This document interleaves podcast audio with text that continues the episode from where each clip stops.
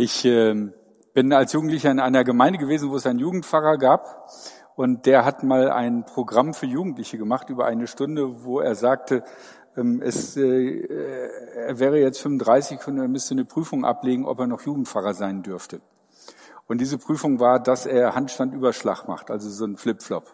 Und er hatte eine Stunde lang Programm gemacht und sich rausgeredet und zum Schluss hat er echt gemacht und hat echt über die ganze Bühne oder so diesen Handstandüberschlag gemacht. Und das hat mich begeistert. Ich könnte sowas nie.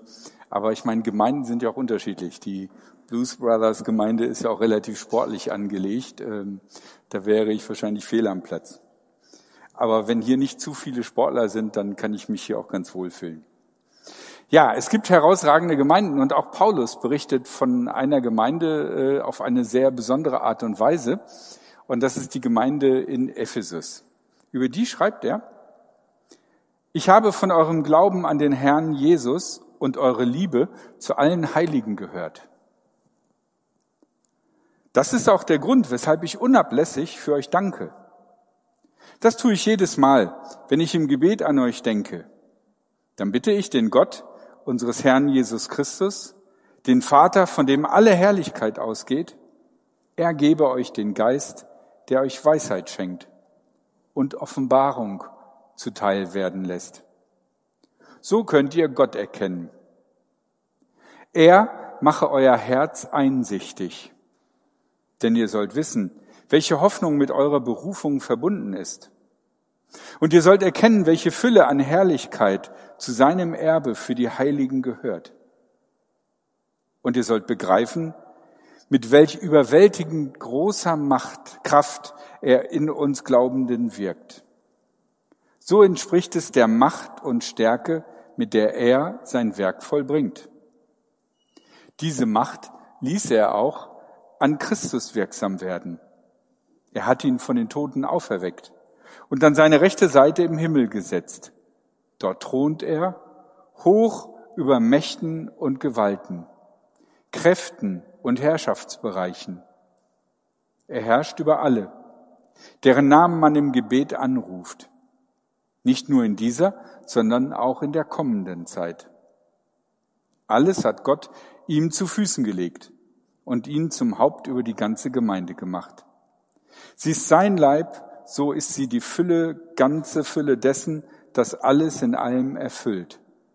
Christus.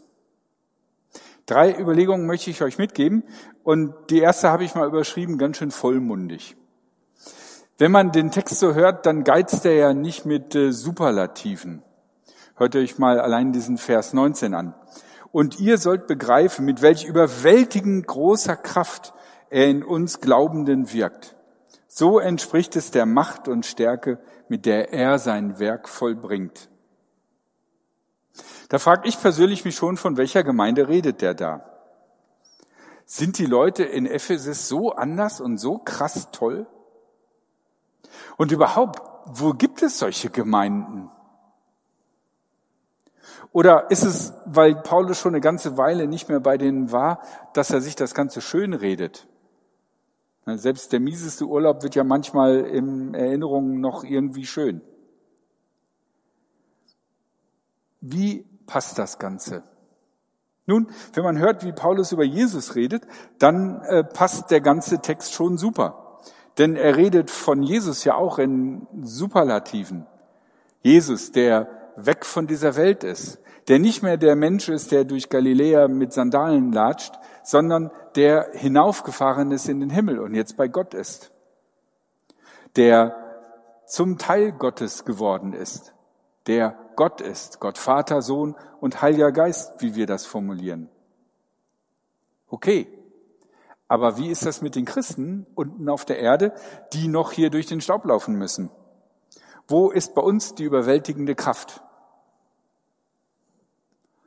Wo erleben wir, dass wir sagen können, ja, die gleiche Kraft, die Jesus hat in den Himmel auffahren lassen, die Jesus hat die Kreuzigung durchmachen lassen und trotzdem noch Geduld zu haben für andere, die die Auferstehung hat äh, entstehen lassen. Diese Kraft ist in uns spürbar und sichtbar für andere.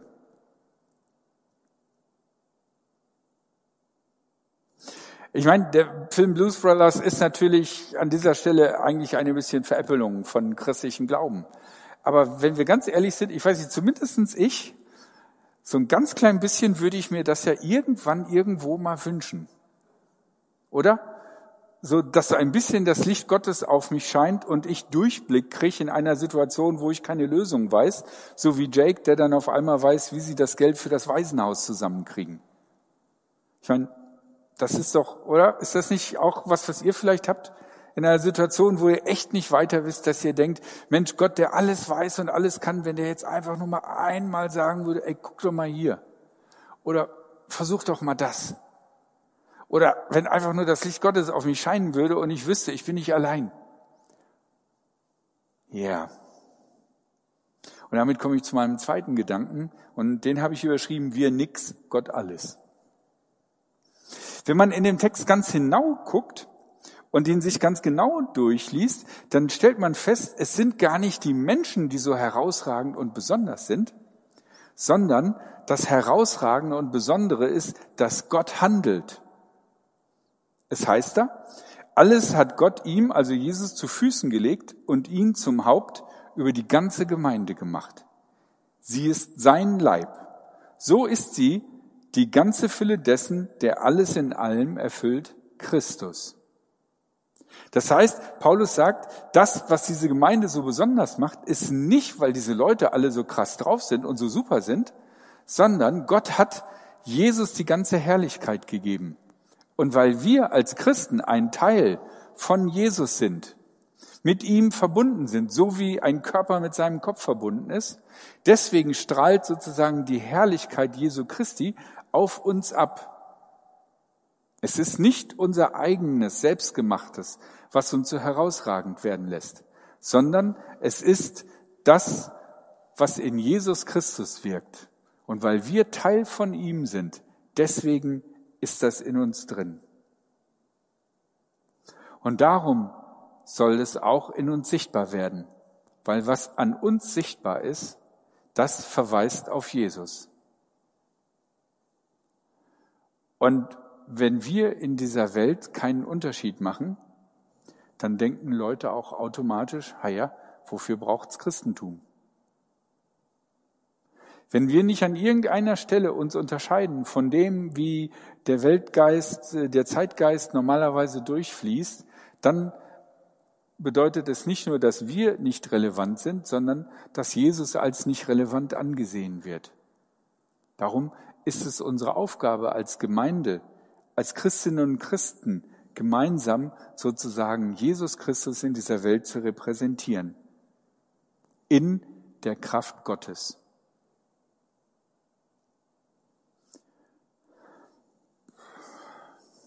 Ja, ich meine, was fehlt mir dann da? Oder uns? Oder ihr, die ja heute gekommen seid an Himmelfahrt, ihr habt ja schon was Herausragendes geleistet. Also reden wir einfach mal über die, die nicht an Himmelfahrt gekommen sind. Das hört ja auch keiner. Und im Livestream machen wir einen Piepton drüber.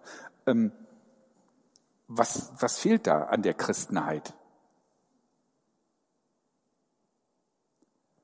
Und damit komme ich zu meinem dritten Gedanken. Zwischen Himmelfahrt und Pfingsten. Paulus sagt, dass er für diese Gemeinde betet. Und die Frage ist, was ist sein Gebet? Betet er für stabile Finanzen? Für Gottesdienste ohne Masken, uneingeschränkt? Verständige Gemeindeleitung? Beständige Gemeindeglieder? Eine nette Pfarrerin oder ein netter Pfarrer? Ein super Musikteam? Technik vom Feinsten? Moving Heads, dass so ein bisschen Licht hier durch die Kirche fährt. Was ist das, wovon Paulus denkt, das macht eigentlich den Unterschied? Es heißt, dann bitte ich den Gott unseres Herrn Jesus Christus, er gebe euch den Geist, der euch Weisheit schenkt und Offenbarung zuteil werden lässt. So könnt ihr Gott erkennen. Hier wird deutlich, der Schlüssel, den Paulus sieht für die Wirksamkeit von Gemeinden, für das Wohltun einer Gemeinde, ist der Heilige Geist. Er ist der Schlüssel. Und wir sind heute an Himmelfahrt und Himmelfahrt ist so ein Brückending irgendwie, weil danach kommt nächste Woche Pfingsten. Und gerade die Pfingstgeschichte berichtet ja davon, dass verängstigte Jünger und Jüngerinnen sich eingeschlossen haben in Jerusalem, nicht wissen, wie das Ganze weitergehen soll. Sie sind ihres Kopfes, Jesus, beraubt. Er läuft nicht mehr vor ihnen her und sagt, jetzt mal hier lang, jetzt mal da lang, jetzt mal dort lang, jetzt lass mal heilen, jetzt lass mal ruhig sein und Pause machen. Und dann ist das Entscheidende an dem Pfingstwunder nicht die Feuerzungen oder das Rauschen, sondern auch nicht, dass sie in anderen Sprachen sprechen können und andere Leute sie verstehen, sondern ich glaube, das Entscheidendste ist, dass das auf dem Hintern sitzen überwunden wird und die Leute rausgehen und von sich aus was verändern wollen in dieser Welt und was tun wollen in dieser Welt und von Jesus erzählen wollen. Das ist das Entscheidende. Daran wird die Kraft des Heiligen Geistes sichtbar. Ein ähm, Pfarrer der anglikanischen Kirche, der später auch Erzbischof von Canterbury geworden ist, also oberster Typ von der anglikanischen Kirche, der hatte einmal gesagt, was er das sichtbarste Zeichen des Handelns des Heiligen Geistes in einer Gemeinde erlebt hat, ist, dass Leute von sich aus den Pfarrer fragen, was können wir tun? Und was sie dann vorschlagen, Sinn macht, sie nicht das an den Pfarrer delegieren, sondern bereit sind, das selber zu machen und auch noch die Kompetenz und Fähigkeit haben, das zu tun. Das ist nach seiner Meinung das größte Wunder, was er in 30 Jahren lang anglikanische Kirche äh, erlebt hat. Und ähm, keine großen Wunder und kein Licht vom Himmel oder so, das fand er gar nicht so wichtig. Der Schlüssel ist der Heilige Geist. Und wenn wir als Gemeinde überlegen, wie können wir unser Gemeindeleben gestalten, wie können wir vorwärts kommen, wie können wir in dieser Welt wirken, ist, glaube ich, das der Anfang. Dass wir so wie Paulus darum bitten, um die Kraft des Heiligen Geistes, der uns die Weisheit schenkt, dass wir verstehen, was dran ist und was wichtig ist und was unwichtig ist, und der uns Offenbarung zuteilen, zuteil werden lässt. Das heißt, dass wir verstehen, wie Gott manche Situationen sieht und wie Gott die Dinge einordnet. Das sind die drei Gedanken, die ich euch mit auf den Weg geben möchte aus diesem Text. Der erste Gedanke, welche Gemeinde sieht so großartig aus, wie Paulus die in Ephesus beschreibt? Der zweite tröstliche Gedanke, eigentlich sind es gar nicht die Leute der Gemeinde, sondern das Entscheidende ist das Handeln Gottes. Und das dritte, dieses Handeln Gottes läuft über den Heiligen Geist. Und Paulus betet für diese Gemeinde um den Heiligen Geist. Und das bewirkt, was diese Gemeinde wirkt. Und deswegen sollte das auch unser Gebet sein.